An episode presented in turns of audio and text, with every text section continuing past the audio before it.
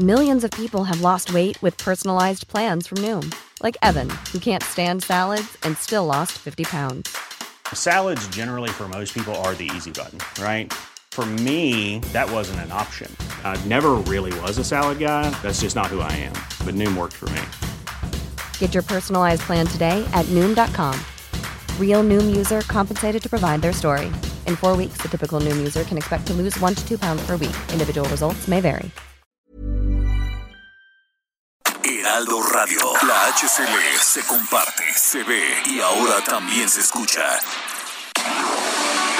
Tarde a tarde, lo que necesitas saber de forma ligera, con un tono accesible. Solórzano, el referente informativo.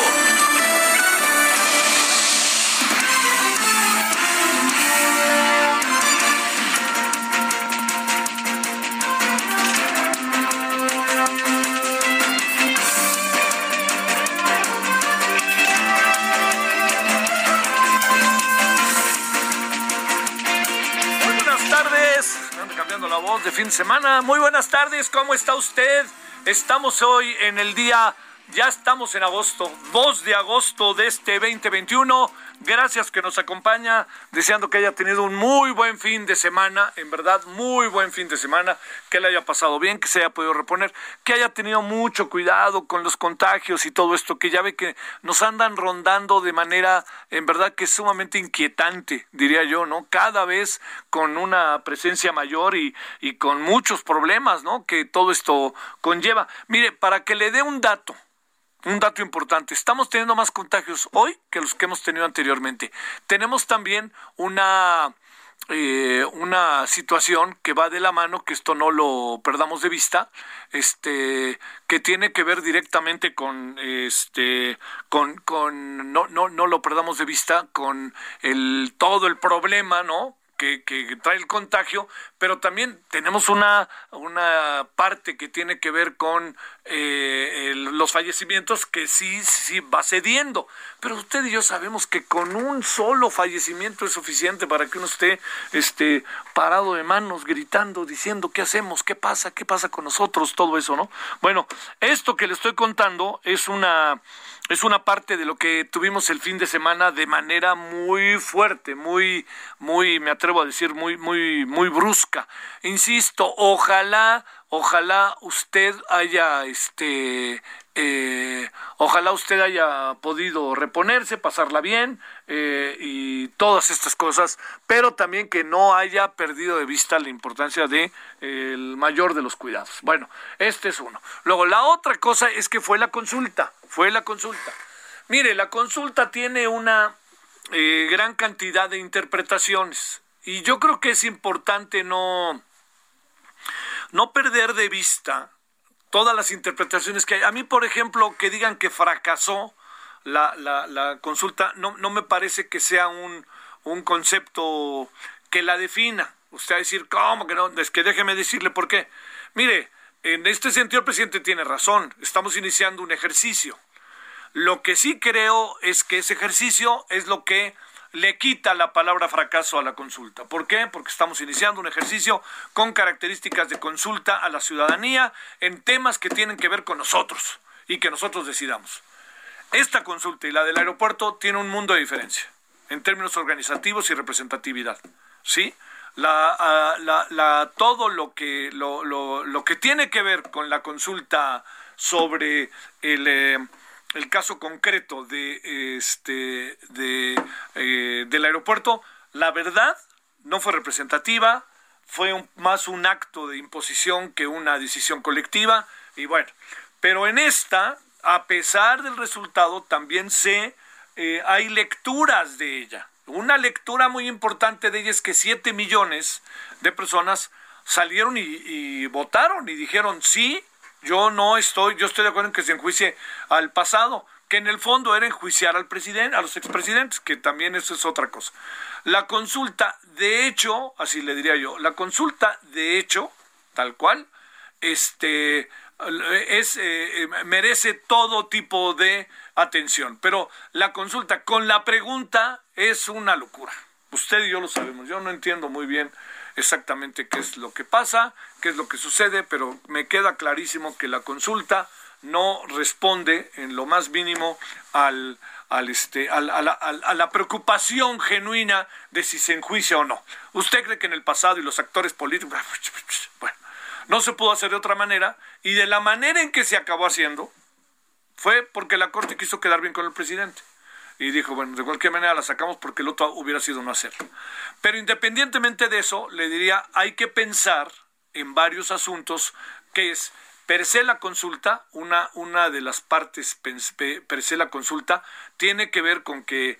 Eh, este, con, con, el tema de, de, la pregunta, ¿no? Que está ahí la pregunta como un hecho que, que no nos no, no, no queda claro. Pero segundo, es preguntarnos, Morena, el presidente, por favor, pregúntense por qué razón, por qué razón, pregúntense, la gente no salió.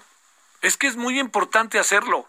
Si ustedes creen que es culpa del INE, es hacer a un lado las responsabilidades de ustedes, así, auténticamente, que ustedes tienen. Si no movilizaron a la gente, si sí la movilizaron, si hablaron con unos, si hablaron con otros. Todo eso, así tal cual, es lo que ustedes deben de pensar. El presidente apoyó la consulta y luego la dejó de apoyar. Y mire, es un foco de atención muy importante esto que le cuento por una razón. Porque esto eh, también el Morena no puede vivir echando por delante al presidente de todas todas. Ya se vio que no necesariamente responde el presidente ¿eh? y lo que hace el presidente, tal cual le digo, ya ya se vio que no no necesariamente las cosas que pasan por por el presidente en automático se aprueban y yo diría que eso es muy importante que lo veamos. Eh, Morena necesita en este momento pensar internamente qué anda pasando. Ya no tenemos los 30 millones de votos, ya tenemos ahora menos popularidad, el ejercicio del poder desgasta, todo eso, ¿no? Lo sabemos más que bien que eso pasa. Bueno, todo esto se lo planteo porque hay muchos entornos respecto a la consulta. Eh, siete millones de personas son, es un número importante, significativo, pero no representa ningún tipo de representatividad a nivel nacional en función de la cantidad de habitantes que somos y la cantidad de habitantes que conforman el padrón electoral, que significa un porcentaje que no llegó al 40% como para hacer lo que llaman vinculante, para hacer dar un segundo paso. Bueno, esto eh, yo creo que por ningún motivo podemos este, soslayarlo ni pasarlo por alto, por favor, colóquelo en la mirada de focos rojos eh, absoluta. Pero no solo eso, también ¿Por qué la gente no fue a votar? No le echen la culpa al INE. Sean autocríticos, véanse ustedes mismos, platiquen entre ustedes, ¿no? O sea, no se vale decir yo este fue una democracia este este que no que no funcionó del todo porque no estaba yo en la casilla o sí, es que sí estaban. Lo que pasa es que no fue una organización como si fuera una elección, no había manera de hacerlo. Y además todos se pusieron de acuerdo en los montos que se tenían que invertir para la consulta. Y el presidente fue un gran animador de la consulta hasta que dijo, ya no. Es una muy buena pregunta hacerse, ¿por qué ya no? ¿Qué fue lo que el presidente pensó, no? ¿O qué estaba viendo? Porque aquí viene otra cosa para que ya cerremos esta parte inicial. Eh, viene otra consulta el año que entra, que tiene que ver con la reivindicación con la, el presidente de la República si quieren que sigamos, si nosotros queremos que sigamos o no. Yo creo que no va a estar tan fácil. Yo creo que va a acabar diciendo la mayoría de la población que sí, pero no va a estar tan fácil de, eh, de, ir viendo el resultado. ¿Por qué? Porque hay un desgaste y porque si no moviliza Morena a su gente, eh, Houston, we have a problem, va a estar terrible. No le echen la culpa a los otros. ¿Por qué no ven lo que ustedes no hicieron? A ver, ¿cómo no tuvieron la capacidad de movilizar a más de 7 millones de personas?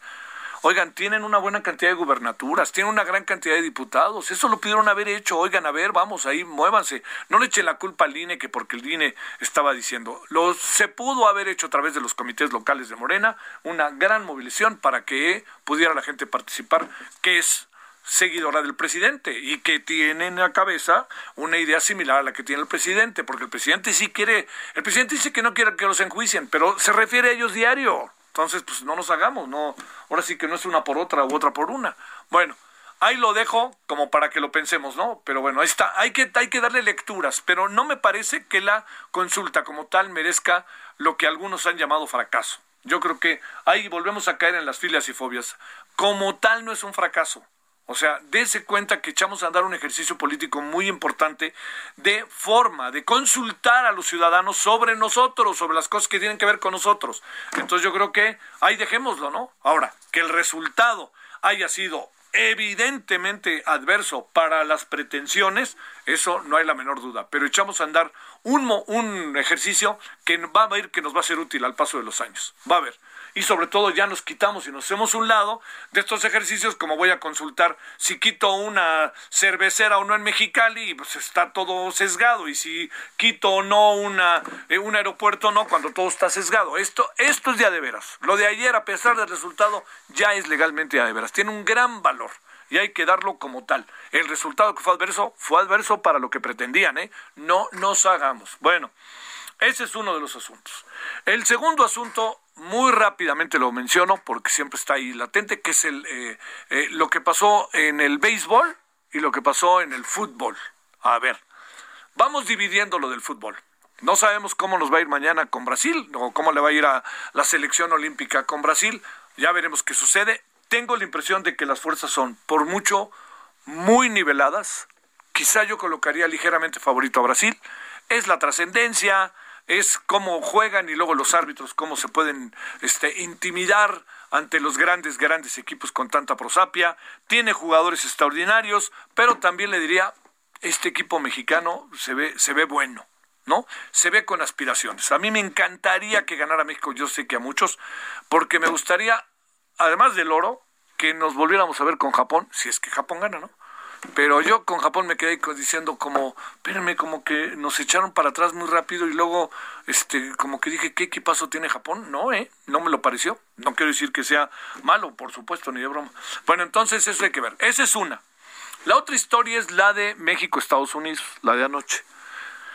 Mire, me, me, da la impresión de que con lo que uno le gusta el fútbol, no con lo que uno sabe, porque lo que saben, pues este, yo creo que son los entrenadores. Los entrenadores saben mucho de fútbol y eso. A mí me, yo he, oído, por ejemplo, a Luis Fernando Tena hablar de, que platico luego con él, sobre cómo se paran los equipos, etcétera. Y uno dice, ah, caray, hombre, qué, qué buena, qué buenas explicaciones con el propio Alfredo Tena cuando jugaba yo.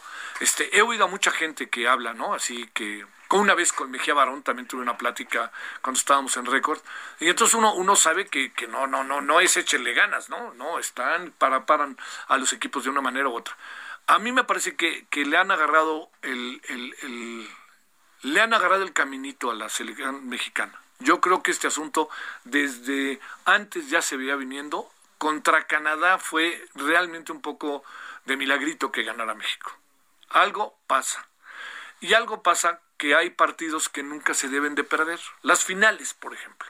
Todo depende cómo la pierda uno, ¿no? Pero esta final de ayer la perdió feo México. No es el resultado, es la forma, ¿no? No había para dónde. Realmente me parece que ahí fue una muy lamentabilísima forma en que se enfrentó el juego. Ojo, perder y perder con Estados Unidos, de nuevo el fútbol. Nosotros le damos todo al fútbol y el fútbol nos da poco a los aficionados. Y cierro con lo del deporte consentido que es el béisbol. ¿Cómo es posible que no se haya ganado Israel? ¿Usted sabía que en Israel se juega béisbol? Yo la verdad que no lo sabía. Y tenemos jugadores de primer y segundo nivel. ¿Qué fue lo que pasó? Si quiere se lo digo. Las grillas. Grillas allá al interior, que si se queda uno se queda el otro, que si no pagan, que si sí pagan. Y yo creo que también hay grillas allá en Palacio Nacional, ¿eh? con quienes está encargado del deporte. La verdad que fue penoso. Tres partidos jugados, tres perdidos, con un deporte que si uno se atiene a lo que hacen los mexicanos en las grandes ligas e incluso el buen nivel que trae la Liga Mexicana y la Liga del Pacífico, uno dice, pues ¿qué pasó aquí? ¿Qué pasó, no? Que fuimos incapaces de enfrentar de manera seria, concreta, definitiva y echados para adelante a selecciones este, de otros países. O sea, la, a ver qué dice el presidente. Yo creo, yo si el presidente es tan interesado en el béisbol, algo debe de pedir, ¿no? Decir, oigan, a ver, cuéntenme qué pasó no lo debemos de permitir porque, pues, ¿por qué? Pues de ahora de aquí que vuelva a haber un torneo va, va, a tardar, pero por lo menos que pues sigan yéndose jugadores mexicanos a las grandes ligas, etcétera. Pero eso me pareció terrible. Yo no digo que el presidente pida este resultados en el fútbol este porque ni se mete y no le gusta, ¿no? Eh, yo creo que si México gana la, la este, los Juegos Olímpicos al presidente no le va a quedar de otra que decir que ganamos, este, porque no le gusta el fútbol. Eh, pues, pero a su hijo sí, le va a la América, ¿eh? Jesús Ernesto le va a la América, ¿eh? ojo con eso. Bueno, oiga, pues aquí andamos agradeciéndole que nos acompañe. Muchos temas eh, que tenemos. Le quería ahí nomás, como futbolero y beisbolero que soy, decirle cómo vi las cosas. En fin, en fin, digo, para compartirlas y usted también tenga su, seguramente de tener su opinión. Y si le parece, vámonos. Solórzano, el referente informativo.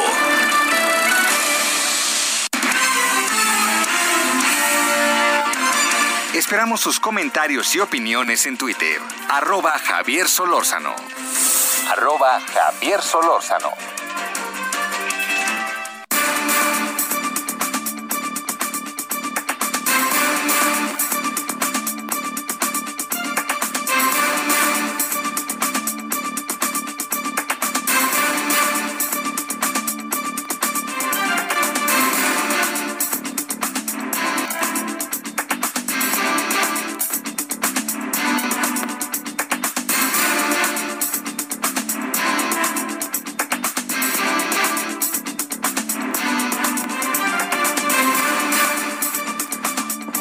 Andamos entonces. Eh, le cuento que, eh, a ver, uno de los asuntos que traemos en este inicio de semana, lunes, es eh, el tema, fíjese, son dos.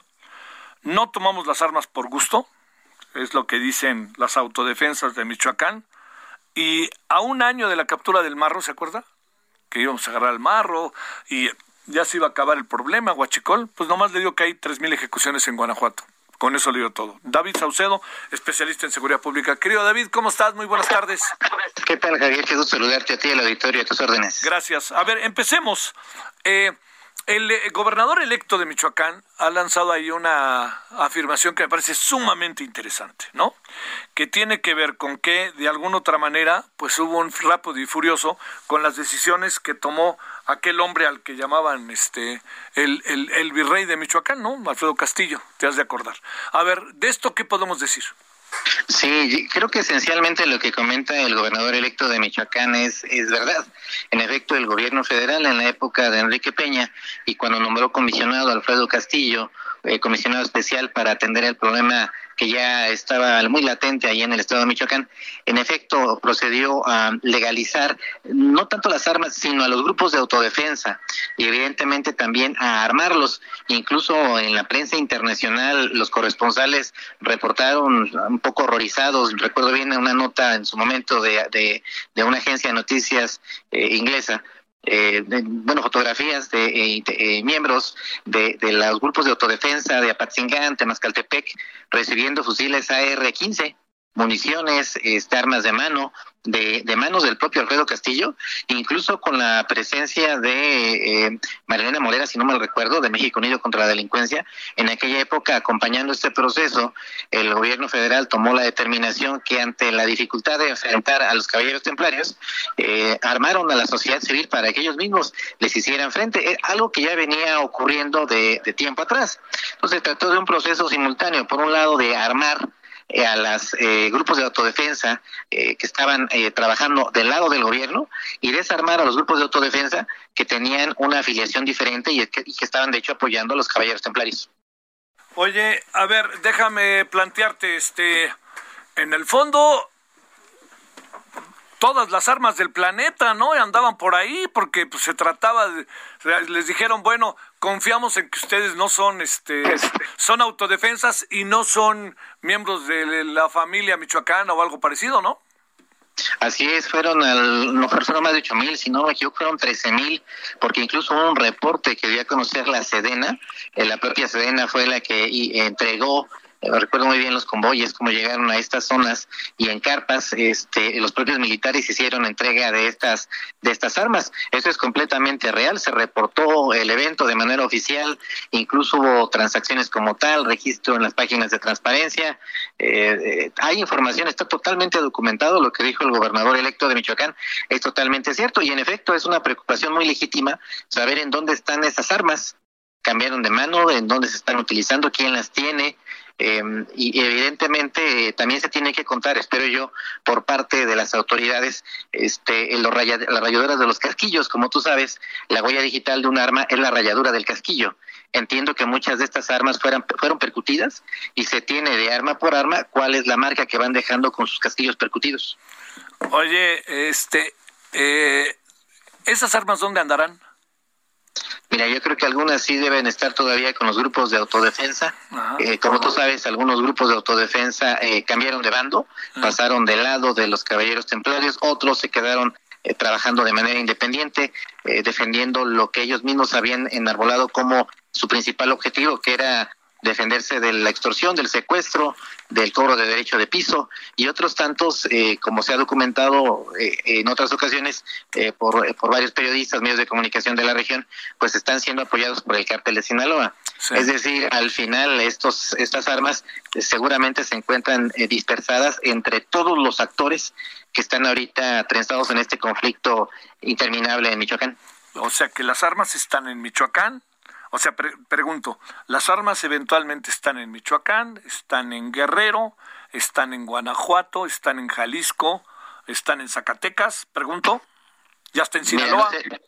no se ha hecho un rastreo, valdría la pena hacerlo porque se cuenta prácticamente con toda la información para rastrear en qué, en qué ubicaciones y para qué hechos delictivos se pudieran haber utilizado. Sería muy interesante porque la cifra no era menor.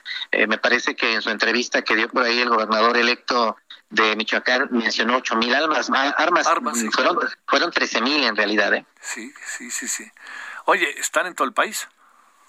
Yo creo que incluso para como está, como para como vienen presentándose algunas actividades en, en estas regiones, eh, los traficantes de armas están haciendo su agosto con la compra y reventa de armas eh, que han sido utilizadas en eventos de alto impacto. Este, hay armas que se pueden haber utilizado en Tijuana y que las encontramos en Chiapas, armas de la Ciudad de México que se han de haber utilizado, que se han utilizado en asaltos, robos, este, en las zonas eh, comerciales de la Ciudad de México y que están siendo encontradas en barrios residenciales en, en Guanajuato, es decir, el, al interior del, del, país, a raíz de esta guerra de cárteles, hay un mercado de venta de armas, ¿no? Sí, oye, hasta deben de estar hasta en el honorable este eh, Unión Tepito, ¿no? Yo creo que policías municipales, eh, agrupaciones, eh, por ejemplo el cártel de Santa Rosa de Lima, sabemos que ellos recibían armas de los Viagras y a su vez los Viagras recibieron esas armas de los grupos de autodefensa. Es decir, al final el propio Estado mexicano en la época de, Enrique Peña Nieto terminó seguramente eh, apoyando la carrera armamentista entre los cárteles y dándoles fusiles de asalto que eran para otros fines y finalmente cayeron en las manos de los narcos, ¿no? Oye, este, a ver, se supone que la detención del marro nos iba a llevar a que las cosas en Guanajuato fueran distintas, pero de su detención a la fecha, tres mil personas ejecutadas. Ocurrió más o menos lo mismo que lamentablemente ha ocurrido con la detención de criminales de alto perfil. La, la detención de la, de la cortarle la cabeza a la serpiente solo provoca que surjan otros liderazgos. De hecho, eso es lo que ocurrió con el cártel de Santa Rosa de Lima. Pasó de tener un mando vertical que, ejercía eh, con mano de hierro el marro eh, y ahorita hay jefes de plaza que tienen el control de distintas eh, distintos municipios en distintas regiones del estado de Guanajuato. Entonces pasamos de tener un liderazgo unificado, un liderazgo vertical a una confederación de grupos lo mismo que ocurrió con los Zetas, lo mismo que ocurrió con la familia Michoacán en su momento. Eh, ir por la dirigencia de un cártel provoca que surjan pequeños cartelitos. Sí. Todos ellos siguen trabajando bajo las siglas del cártel de Santa Rosa de Lima, pero ya con un mando eh, disperso y con una consecuencia que no sería un efecto no deseado. Eh, la, la, captura del marro provocó que finalmente el cártel de Sinaloa se decidiera entrar a Guanajuato y hay células del cártel de Sinaloa apuntalando, apoyando a los eh, a las células del cártel de Santa Rosa para evitar que el cártel Jalisco se apodere de Guanajuato. Esta alianza que durante mucho tiempo buscó el marro con los jefes de Sinaloa no se concretó sino hasta que se dio su captura. Todo parece indicar que los sinaloenses no estaban muy dispuestos a permitir que Guanajuato quedara ya en la órbita de influencia de, Nemesio Ceguera Díaz El Mencho y finalmente envió células de sicarios para entorpecer el movimiento de tropas y las, eh, las conquistas territoriales de Jalisco. Te mando un saludo, David, y como siempre, gracias que estuviste con nosotros. Gracias, Javier. Estés muy bien. Saludos. Híjole, qué situación, ¿no? Qué situación, la verdad. Bueno, vamos a la pausa. Después de la pausa vamos a regresar con el tema del coronavirus. A ver, le vuelvo a decir, estamos en los niveles más altos de contagio, incluso superando momentos anteriores, enero del año pasado, por ejemplo, que esto y de este mismo año. Este, ese es uno. Eh, que esto me parece muy importante verlo. El número de fallecimientos se ha reducido. Eh, y hemos visto además cómo de manera muy vehemente los jóvenes, que esto está padrísimo, han ido a vacunarse, pero el problema es que han ido en tropel y ahí puede haber muchos problemas. Entonces, bueno, si le parece, hablemos de eso después de la pausa.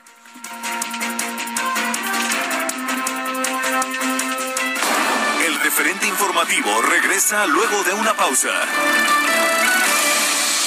Heraldo Radio. La HCL se comparte, se ve y ahora también se escucha.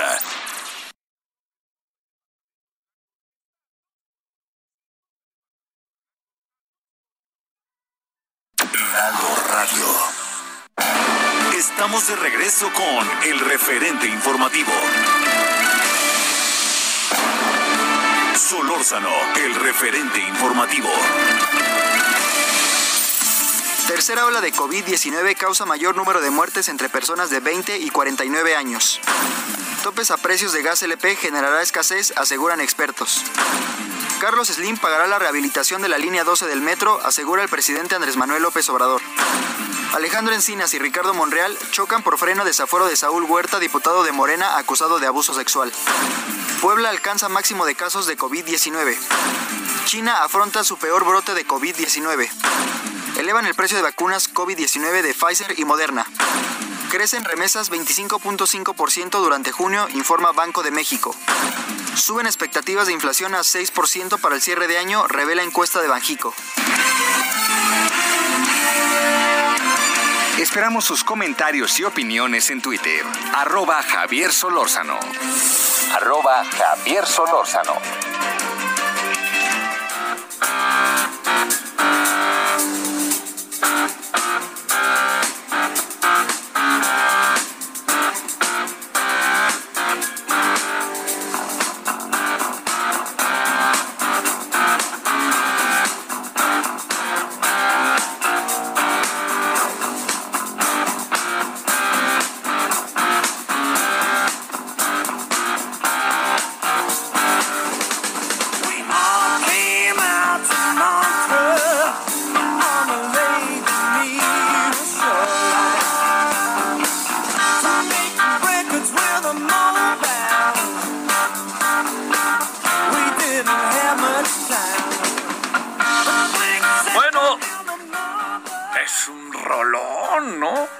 No?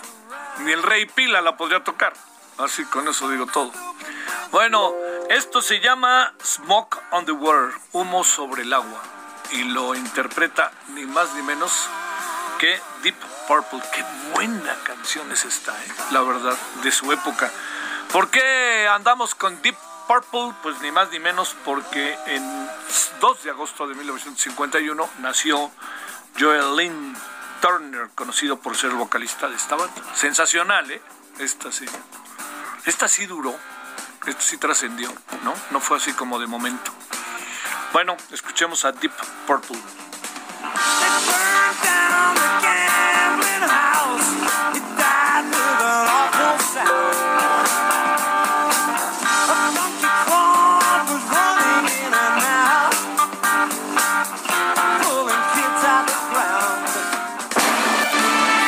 El referente informativo.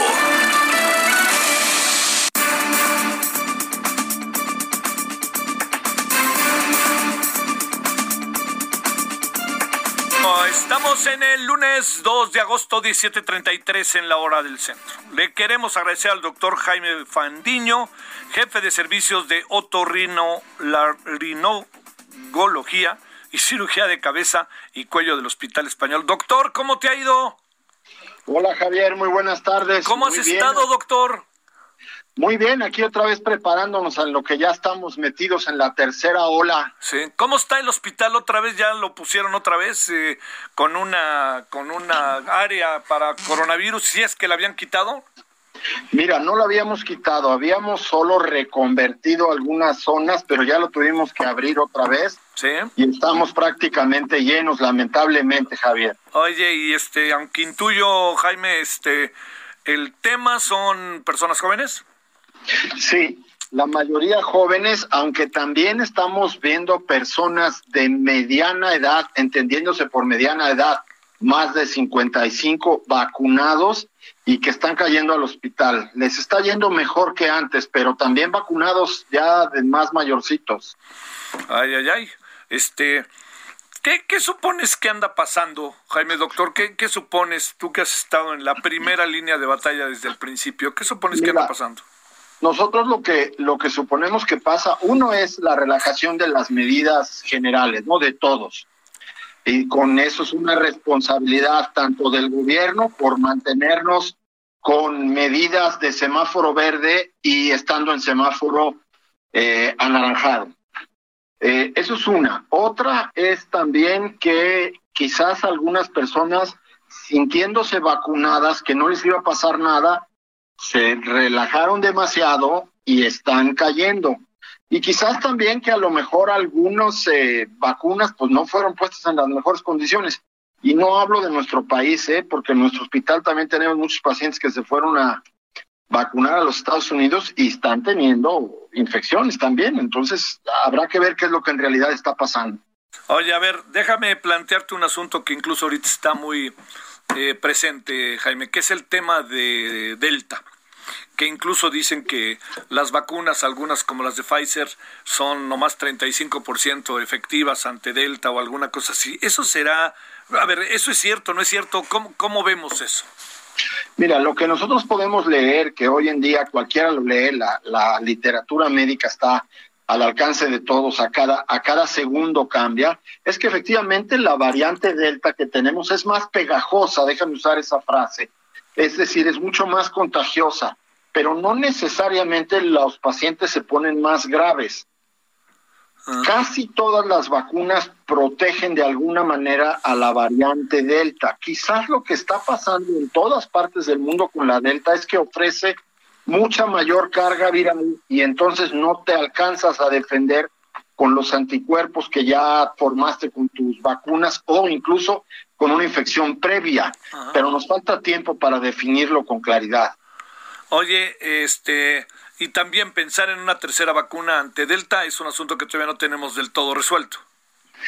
Mira, el laboratorio, y recordemos que lo que todos coloquialmente llamamos de Pfizer, fue concebida por BioNTech. BioNTech ya lo dijo hace cuatro o cinco meses que iba a ser bastante probable una tercera dosis. Israel ya la está aplicando en mayores de 60 años y probablemente sí la vayamos a necesitar. Sin embargo, sin querer eh, ser estadista o pretender dar lecciones a nadie, en un mundo donde muy pocas personas ya se han vacunado, pues los ricos ya van a empezar a ponerse incluso hasta terceras dosis, ¿no? Ahí habrá ya un tema que la Organización Mundial de la Salud tendrá que ver. Claro. Porque definitivamente estamos mucho más protegidos en esta tercera ola con la gente ya vacunada que al principio que no teníamos absolutamente nada.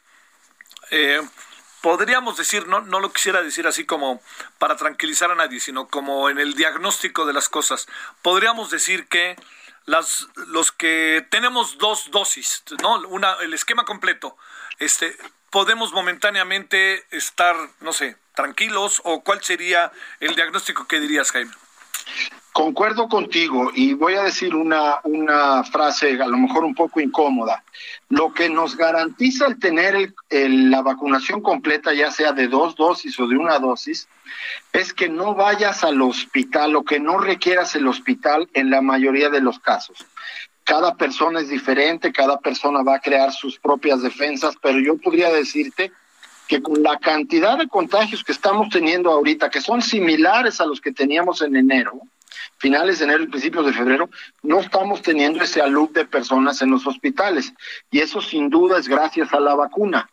Y para las personas que tienen que pagar su propia medicina, la vacuna te salva de dos fallecimientos, el real, el lamentable, y el económico, porque las cuentas que te que quedan por pagar en pacientes que se pasan bastante tiempo en el hospital son prácticamente impagables. Híjole, mano, ¿y, ¿y, qué pasa en esos casos, eh, este doctor? Bueno, pues yo he visto familias que lo que hacen es, este, pues vender su casa, vender su coche, hacer vaquitas entre los miembros de la familia y firman con las instituciones de salud el pago para en cuanto se pueda, ¿no? En el tiempo que sea necesario. Oye, ¿y cómo le va en este sentido a la medicina? Este, bueno, hablamos del sector privado, pero el sector público, ¿cómo le hace si, si de repente está de nuevo rebasado? Fíjate, estoy viendo ahorita los números, tenemos 245 decesos y otra vez arriba de 19 mil contagios de ayer a hoy. Sí, tenemos muchísimos. Y mira, los, los decesos están bajos porque todavía no estamos midiendo los que se acaban de contagiar y que van por ese camino. Yo espero que no lleguemos otra vez a cifras de mil o más de mil diarios, pero de 750 a 800 vamos a llegar. Es un tema nada más de dos o tres semanas más. La carga a la institución pública pues va a ser muy alta. Sin embargo, ya tenemos mucha experiencia, ya van a reconvertir hospitales y ya sabemos qué hacer con las personas cuando llegan sobre todo cuando llegan temprano, que no se dejen influenciar porque no vayas al hospital porque ahí se mueren, porque eso creo que fue un gran error, como decir no te no vayas al hospital hasta que no te sientas muy mal. Creo que ese fue uno de los errores que debimos haber cambiado en su momento y creo que a estas alturas ya lo aprendimos. Al contrario, hay que ir al hospital temprano. Saturaciones por abajo de 92 en la Ciudad de México y por abajo de 95 en ciudades más abajo, requieres revisión hospitalaria. Uy, uy, uy. ¿Y hay posibilidad de atender o no? Sí, sí la hay. Sin duda alguna, en este momento sí la hay. Sí hay la posibilidad. Bueno. Oye, este, la otra, eh, ¿para cuándo saldremos de esto si es que saldremos en el corto, mediano plazo? No dije corto, ¿eh? Mediano plazo. Javier, me encantaría tener la bola mágica, sí, pero, no. pero no lo sé, porque un tema del que creo que se habla poco es de que entre más contagiados tengamos, independientemente de la gravedad, más rápido va a mutar el virus. Y entonces, si más muta y nos va a aparecer la delta y nos va a aparecer la gamma y la epsilon, a lo mejor cuando lleguemos a esas letras finales, va a resultar que ya nuestra vacunación no sirve. Entonces es muy importante vacunarnos rápido para no dejarlo que se propague. Híjole. Pero yo creo, volviendo a tu pregunta, perdón que no la contesté, yo creo que todo este año nos lo vamos a echar todavía con este malvado virus. Estamos pensando que febrero del año que entra, marzo, por ahí. Yo espero que sí. Híjole, híjole, híjole. Bueno, a ver, una última cosa, este, eh, el, el, proceso de vacunación entre los jóvenes, ¿qué nos va a dar en términos de salud pública? Uno, primero yo los quiero felicitar a los jóvenes. Los hemos criticado muchísimo, que si son la generación de cristal, etcétera, etcétera, en muchos aspectos, y están dando una demostración de lo que es la responsabilidad para con todos. Esto en primer lugar. Segundo, esto rebasó lo que esperaba el gobierno. Yo espero que se pongan las pilas, por decirlo de esa manera coloquial, para que aumenten la cantidad de puestos y se puedan vacunar muchísimo más rápido. Esto tiene que traernos un beneficio a toda la sociedad sin ninguna duda. Sí, sí, sí. Eso es lo otro. Oye, ¿el mundo anda igual o nosotros estamos pasaditos de, de tueste, para decirlo claro, Jaime? Yo creo que en muchas partes del mundo estamos igual y en algunos lugares incluso peor. Esto es una ola, no respeta a nadie, no respeta tampoco condición social. Lo que comentaba hace un inicio, si no nos vacunamos todos, y por todos hablo de los seres humanos, de nada sirve que algún país esté totalmente vacunado si en otro todavía hay enfermedad, porque ahí va a aparecer la mutación y les va a llegar por avión, les va a llegar por tierra o de alguna otra manera. Bueno, este, y, ya por lo menos se están acabando las vacaciones, ¿no? Bueno, pues no sé si se están acabando o no, pero vemos algunos lugares como Quintana Roo, como Guerrero llenísimos, y en fin, ¿qué te voy a decir? Espero que no nos arrepintamos en octubre de todo lo que estamos haciendo ahorita. Híjole, híjole, híjole. Bueno, oye, a ver, este, una pregunta. Eh, nos quedamos eh, en, en, este, en el sentido de volver a clase. Esa parte, ¿qué es lo que piensas? Mira, eso es muy delicado. Sí se ha demostrado y, y incluso lo puede ver uno en los en los hijos propios o los familiares cercanos que tienen hijos en la escuela que sí están afectados con el hecho de no ir a la escuela. si tenemos a los, todos los maestros vacunados y empezamos a vacunar a los niños pequeños, pequeños, digamos, de 12 años en adelante, que es hasta donde está aprobado en países como Estados Unidos, nos debe de ir mejor. Le, ese de contratierro y fuega o llueve o relampaguee. Llueve, truene o relampaguee. O relampaguee. Yo creo que eso todavía habría que darle chance a ver cómo estamos a finales de agosto y a lo mejor lo recorremos un poquito, o sería mi sugerencia hay que estar un poquito más abiertos. En esto no cabe esa frase que por cierto no debiera de ser de una persona de pensamiento de izquierda. Híjole, yo también pienso, ¿sabes también por qué? Porque dijo, aunque la mayoría no quiera, yo voy a, ¿no? Yo creo que eso, eso, ahí, ahí me parece que al presidente le, no, no, le, pues para decirlo claro, creo que el discurso no iba por ahí, es lo que creo. Es correcto, coincido contigo plenamente. Sí, sí, sí. Bueno, oye, este, el país enterito está más o menos igual, ¿verdad? ¿O, habrá algunos estados en que más que otros, o qué piensas? Aparentemente hay estados menos que otros, pero el tema es que pues estamos globalizados y en la y en el país pues igual no estamos exentos. Todo lo que nos entra del turismo que por un lado qué bueno porque traen las divisas pero pues también nos trajeron el delta lo llevamos a todos lados todos van a, a, Quintana Roo. Después ya ves en la frontera lo que está pasando los vacunan y entran y los dejan pasar y hay un desastre o sea hoy, se, hoy se volvió a decir, hoy se volvió a decir que el presidente dice que van, van a poder pasar y que colorín colorado. No, que bueno, Pues sí, pero ahí sí no solo manda él, ahí también cuenta el del otro lado, el güero. Sí. Oye, este, y una, una ahí más eh, eh, te iba a preguntar. Lo que, eh, digamos, sana distancia, cubrebocas. Eso no ha cambiado. Eso no ha cambiado. A ver, digamos, ¿los contagios van de la mano también del descuido? O sea, ¿qué quiere decir? A ver, digamos, vas a lugares públicos, no tienes que ir a lugares públicos. Vas a este y luego no te pones este cubrebocas o algo así. Esas son esas son las variables que están pesando más en este momento para el contagio, ¿verdad? Sin ninguna duda. Además, recordemos que estando vacunado puedes tener el virus porque no lo sientas o ser asintomático y tú vas a, a contagiar. Entonces, si por estar vacunado no usas cubrebocas o porque estoy vacunado, este no necesito lavar las manos, ese es un error. Si lo hacemos a gran escala, pues así estamos como estamos. Es mucha responsabilidad individual. Cada uno de nosotros, no podemos dejarlo todo en el gobierno o todo en la gente que hace un gran trabajo como ustedes en la prensa. Personalmente tenemos que usar cubrebocas. Si se puede usar doble cubrebocas, mejor.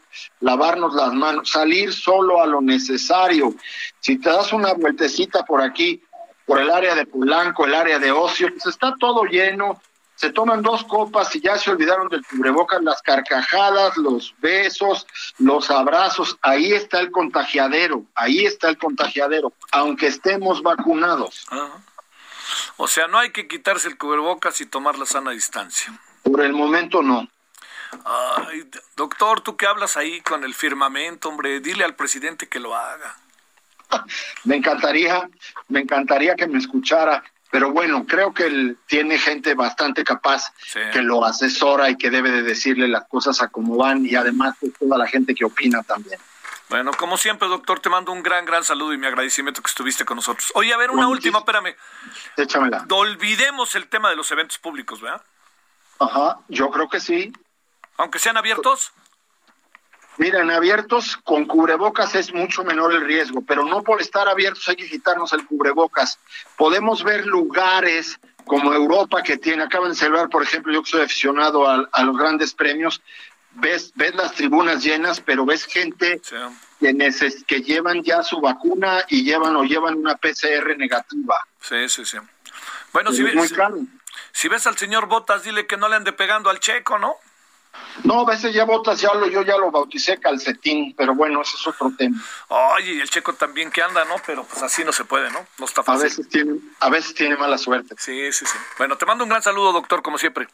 Gracias, Javier. Un abrazo para todos. Y por favor, cubrebocas, lavado de manos, sana distancia, no lo olviden. Sale. Gracias, como siempre. Bueno, vámonos a las 17.48 en la hora del centro. Solórzano, el referente informativo.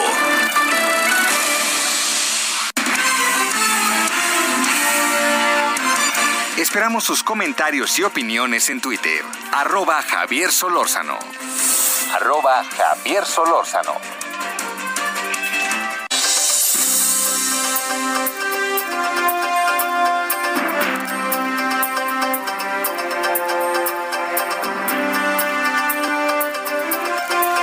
Bueno, aquí estamos entonces con Gabriela Montejano. Querida Gabriela, hoy hablábamos de este tema que traes hoy ahí con David Saucedo. Cuéntanos, adelante.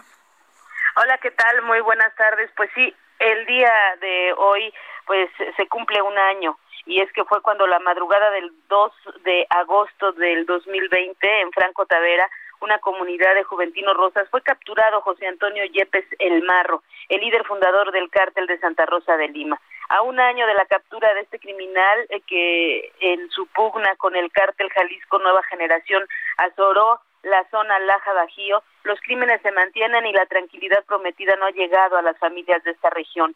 La noticia se confirmó aquel día, aquel domingo, por fin habían atrapado al capo que cinco veces antes había logrado escapar y las felicitaciones de panistas al gobernador Diego Rodríguez y de morenistas al presidente de la República Andrés Manuel López Obrador comenzaron a llenar las redes sociales alimentando la esperanza de que la violencia cesaría.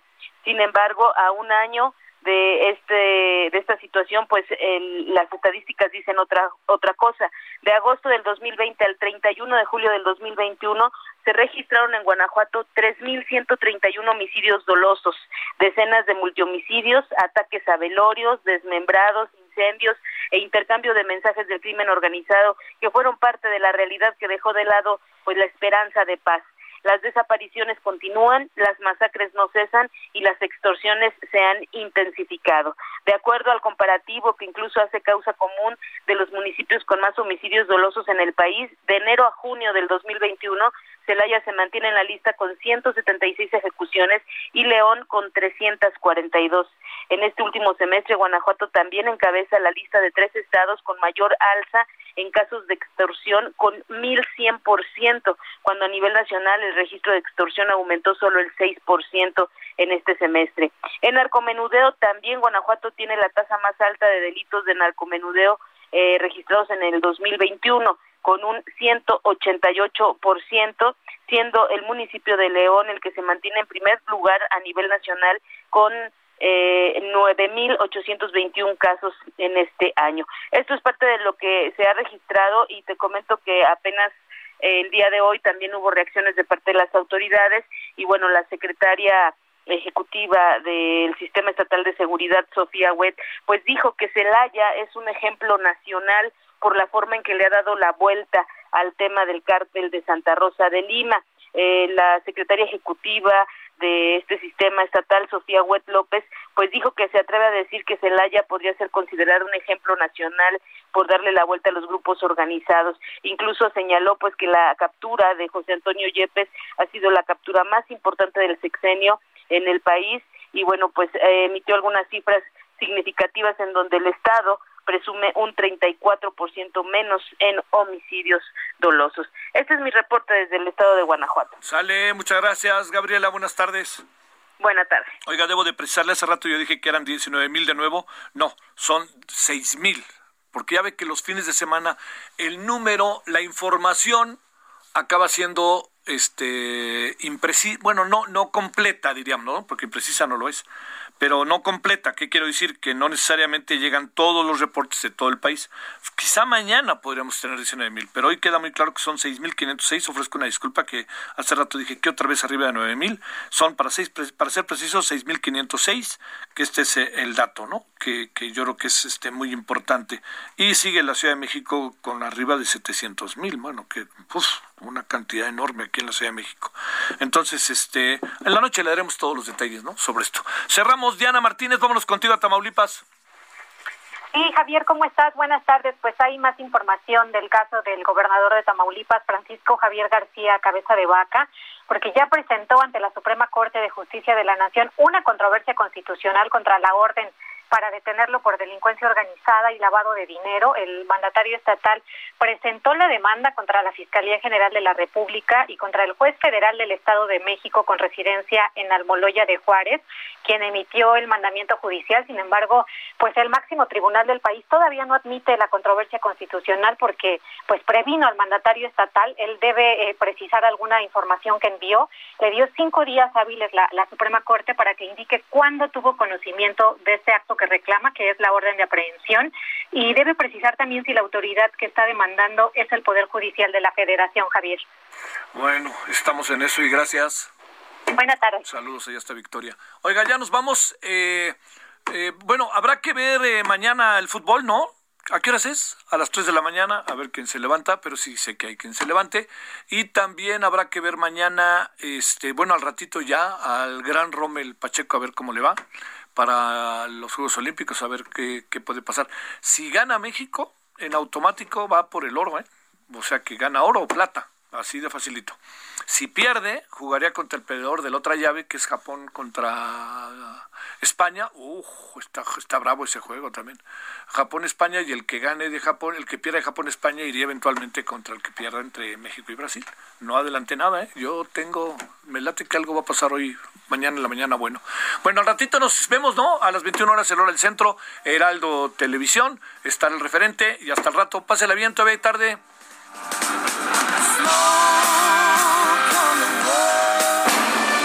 Hasta aquí, Solórzano, el referente informativo.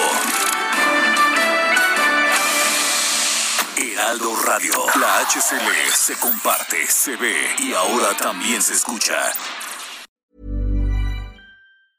Hey, it's Paige DeSorbo from Giggly Squad. High quality fashion without the price tag. Say hello to Quince.